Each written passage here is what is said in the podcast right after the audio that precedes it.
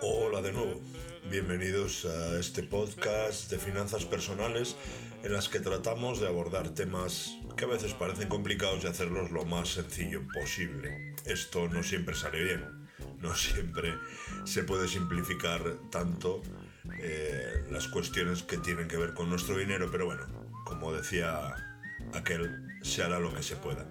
Hoy vamos a hablar de un método de ahorro. Existen tantos métodos de ahorro como personas hablan de ahorrar, es decir, infinidad.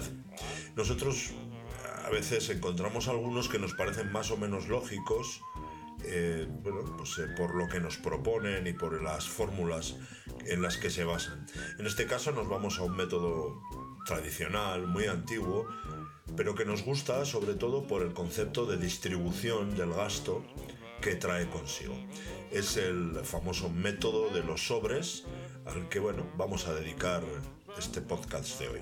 Pero antes de hablar del propio método en sí, voy a hacer una introducción que me vais a oír bastantes veces si es que seguís este podcast en adelante. Eh, cada vez tenemos más claro que el ahorro es una necesidad.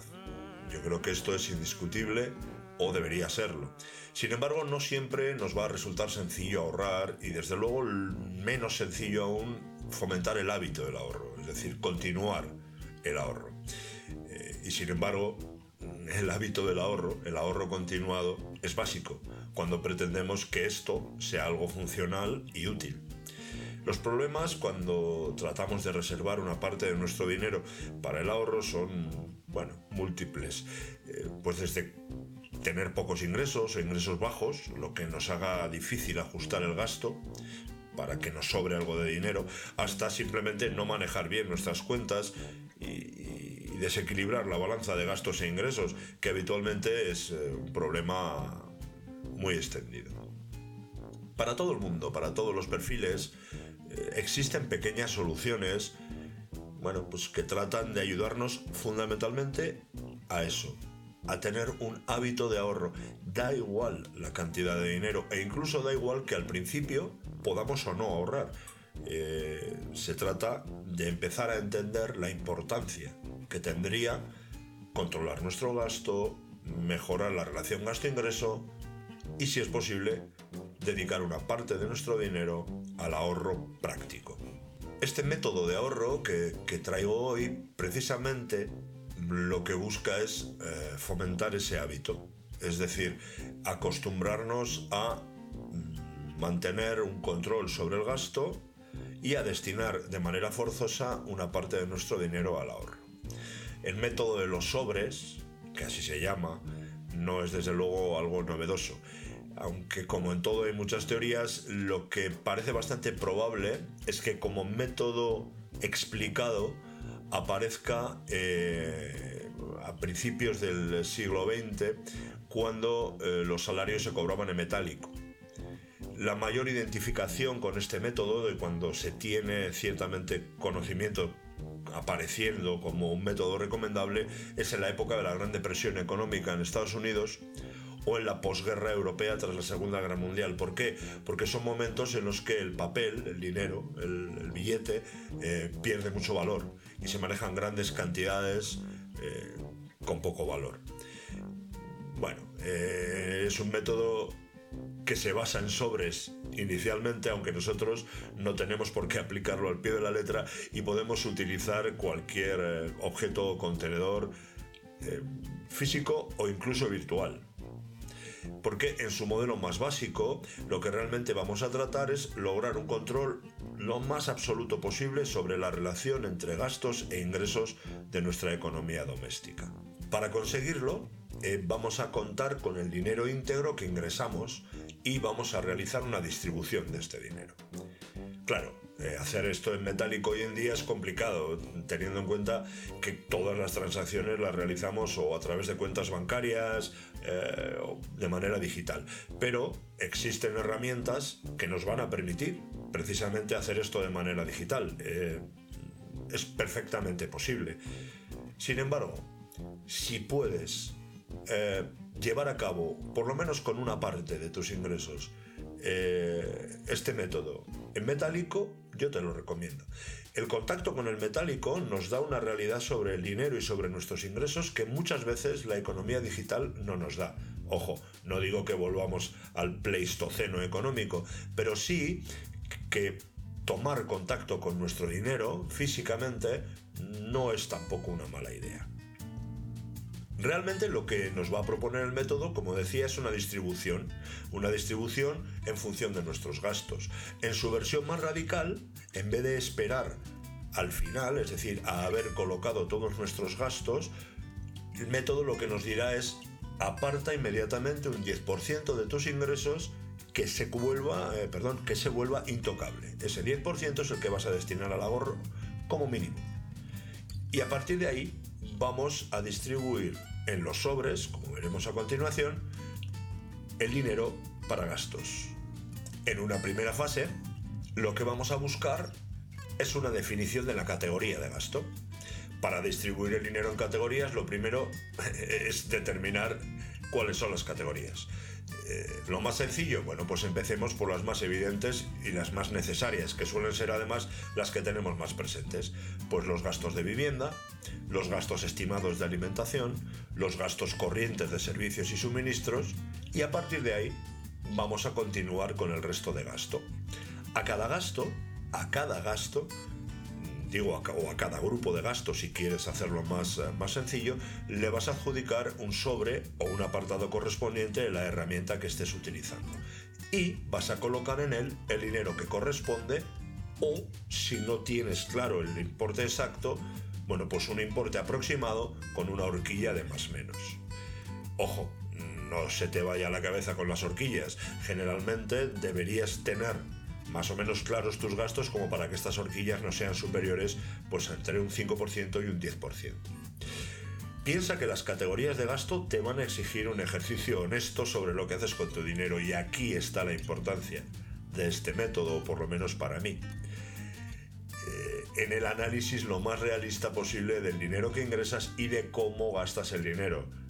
Eh, nos solemos quejar mucho y bueno, y probablemente con razón, de que ganamos poco pero a veces no somos conscientes de mm, que tal vez no gastemos de la mejor manera. Desde luego, lo que no debes hacer en este tipo de, mm, de reflexiones es eliminar de tus gastos fijos sin reflexionar. Yo creo que todos los gastos son susceptibles de ser analizados, pero obviamente la parte menos, vamos a decir, tocable, no es una palabra muy adecuada, pero bueno, la parte menos tocable serían los gastos fijos, vivienda, suministros. ¿Son revisables? Sí, de hecho deberían ser revisables. Eh, pero no es la parte en la que vas a tener que prestar igual más atención a la hora de buscar eh, cómo ajustar tu dinero el 10% al que nos hacíamos referencia anteriormente no debería salir inicialmente de la reducción de estos gastos. No debería salir de la reducción de los gastos fijos o de los gastos principales. Entonces, ¿de dónde sale ese 10%? Bueno, pues debería salir del resto de gastos.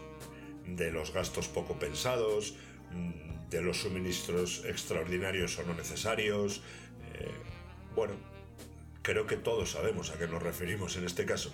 Si además de esto somos capaces de mejorar nuestro ratio de gasto en los fijos, pues mejor que mejor. Pero no tocaremos, no enviaremos esa reducción al ahorro. Vamos a buscar el ahorro de los gastos superfluos o de los gastos mal gestionados. Si siguiéramos el método original, ¿vale? Por cada categoría que hemos eh, localizado, eh, pues colocaríamos un sobre y dentro de dicho sobre meteríamos el dinero correspondiente a cada categoría, el que hemos calculado. Los sobres quedarían apartados y solo se utilizarían cuando vamos a abonar la categoría correspondiente. De esta manera el dinero nunca está disponible más que para lo que se le ha consignado. Y desde luego no se considera como dinero extra o como dinero para una emergencia. Claro, si vamos haciendo un seguimiento en el tiempo de esta fórmula, veremos que hay categorías que vamos ajustando en las que igual nos está sobrando dinero o en la que igual nos está faltando. Esto también puede ocurrir y por eso es importante crear una categoría o crear esa horquilla de la que hablábamos antes. Cuando esto ocurre, pues simplemente debemos traspasar el dinero para ajustar el máximo posible. Lo pasamos de la categoría tal a la categoría extras o directamente al ahorro o la inversión. Puede que parezca que es un método engorroso y a priori, claro, manejar dinero en metálico pues eh, no es sencillo hoy en día. Bueno, no es sencillo. No nos hemos acostumbrado en los últimos años, estamos cada vez más cómodos a la hora de manejar el dinero de manera virtual. Sin embargo, yo te diría que cada vez eh, la toma de contacto con el metálico, por lo menos en las economías que están tratando de mejorar o en las economías que van con, cierta, con ciertos problemas, es importante. Y de hecho, hay países en los que eh, lo digital es muy importante, pero el metálico, por ejemplo, está sustituyendo como método de pago, eh, por lo menos en, equivalencia como método de pago a la tarjeta de, crédito. Te sorprendería, pero Alemania, país tan avanzado, eh, casi se paga más en metálico que con tarjeta. Aunque también es verdad que los nuevos métodos de pago a través de dispositivos móviles, etcétera, están, están ganando su sitio. ¿Es engorroso? Bueno, pues sí, puede ser engorroso. ¿Quieres hacerlo de manera digital? Bueno, existen monederos y fórmulas de, gestión hoy en día que te permiten apartar las cantidades. Mm, obviamente yo no te voy a decir que abras una cuenta por categoría, pero puedes tener a través de programas de gestión capitalizado el, gasto por un lado de, gastos fijos, por otro lado el gasto de extras. Bueno, existen herramientas a las que te puedes agarrar para ello, programas de contabilidad eh, para economía doméstica, etc. Claro, ¿quieres eh, ser fiel al método y acostumbrarte a manejar tu dinero de manera más correcta? Pues aquí tienes un método tradicional yo no lo he puesto en práctica como tal. Eh, si es verdad que he utilizado algunas herramientas que me permiten, por ejemplo, automatizar el ahorro. Ese 10% que hablábamos de separación inmediata al comienzo del podcast, bueno, pues puedes poner en práctica el preahorro, automatizarlo de manera que cuando llega el dinero a tu cuenta o como lo gestiones, ese 10% automáticamente no va a pasar por tus manos y va a ir a un producto de ahorro o a otro lugar que tú hayas destinado. Pero bueno, este es otro tema. Yo hoy lo que quería era mostrarte un método rudimentario, puede que un poco incómodo, pero que desde luego se basa en algo fundamental que vamos a repetir mucho en este espacio y es la necesidad de gestionar la relación entre lo que ingresas y lo que gastas de manera racional y ser conscientes que es ahí donde vas a encontrar la clave de si puedes o no puedes ahorrar.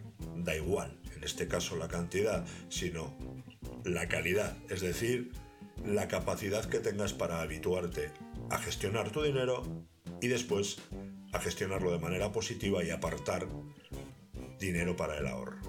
Bueno, con esto yo creo que por hoy es más que suficiente. Espero que os esté gustando el, material que estamos compartiendo y en cualquier caso, sugerencias, todas las que queráis, o bien a través de las redes sociales o bien a través del propio blog. Un saludo y nos vemos en el siguiente podcast.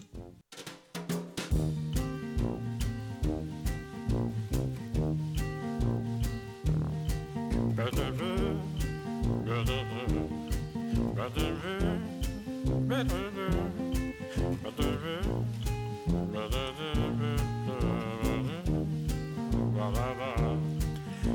da